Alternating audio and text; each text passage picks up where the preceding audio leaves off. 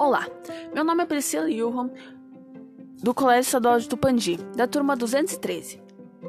E este podcast é para a aula de Biologia com a professora Alessandra. Bom, no podcast eu falarei sobre células-tronco. Mas afinal, Priscila, o que são células-tronco? Bom, essas células não sofreram diferenciação celular e possuem capacidade de auto-renovação e de originar vários tipos de células, resultando em células especializadas responsáveis por constituir os diversos tecidos do nosso corpo. Nós temos, agora de tipo de célula, as embrionárias, que é a primeira aqui que eu vou falar. Estas células são formadas durante no início do desenvolvimento embrionário Embrionária tem a ver com embrião, que é quando a gente está na barriga da mãe, da gestante, sabe? Então, por isso mesmo que elas se chamam embrionárias.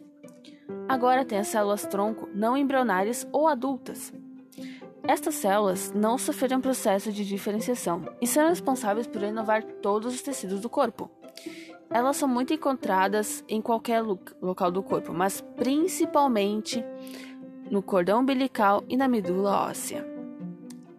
Uh, elas podem ser diferenciadas em dois grandes grupos: as células tronco homeo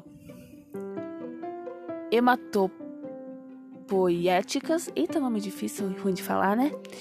Que são responsáveis por dar origem às células do sangue, e as mesenquimais, que dá origem às cartilagens, músculos e tendões, por exemplo. Ainda existe um terceiro tipo de célula, mas que não produzimos no, pelo nosso corpo, que são uh, as células tronco induzidas, que são produzidas em laboratório e que são capazes de se diferenciar em vários tipos de células.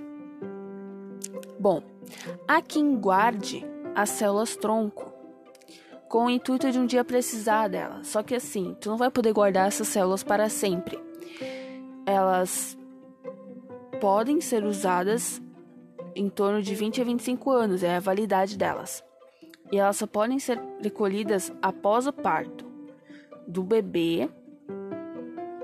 O parto, tu pega as células tronco do bebê, que são, são obtidas do bebê a partir do sangue. E elas têm que ser armazenadas em temperaturas negativas muito baixas.